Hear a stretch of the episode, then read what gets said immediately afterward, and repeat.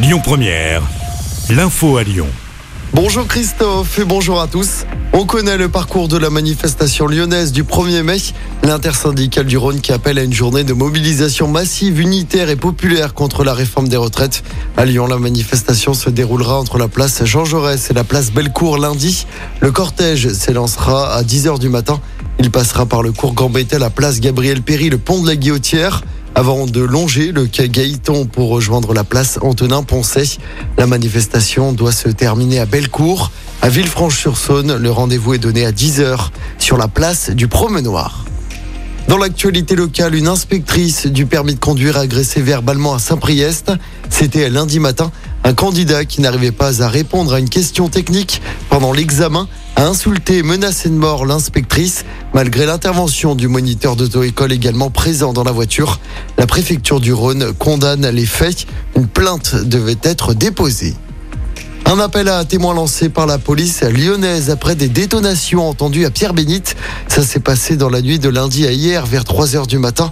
Une ou plusieurs détonations ont retenti près de la rue du 8 mai 1945.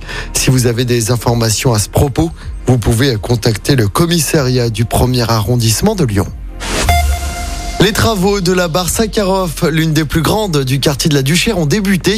Créée en 1962 et déjà réhabilitée une première fois en 1993, la barre comporte 332 logements.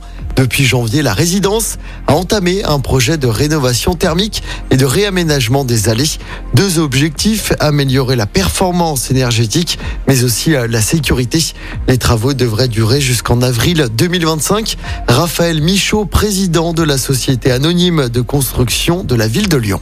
Le plus important, quand on a un patrimoine euh, comme ça, c'est d'arriver à garder du confort et à retrouver l'esprit initial du confort qui était proposé. Là, on a une vue panoramique qui est incroyable, mais on était sur un niveau de confort thermique notamment qui était très insatisfaisant. Et en arrivant là, face à la crise énergétique et aux aléas climatiques, c'était une belle opportunité, cette rénovation, de mettre à l'abri les résidents, de mettre à l'abri les locataires, en offrant euh, une qualité de vie à travers donc ce passage en étiquette euh, presque B de énergétique et en ayant une ambition de garder euh, la qualité pour ces résidents sociaux.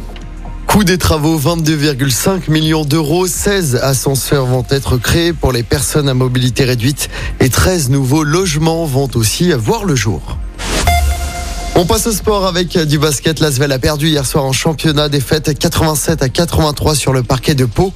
Les Villers-Banais sont toujours sixième du classement. En revanche, les filles de l'Asvel ont largement battu Landerneau hier soir en championnat. Victoire 82 à 63 à l'extérieur. Les Lyonnaises sont toujours premières du classement. Écoutez votre radio Lyon Première en direct sur l'application Lyon Première, lyonpremière.fr et bien sûr à Lyon sur 90.2 FM et en DAB+. Lyon Première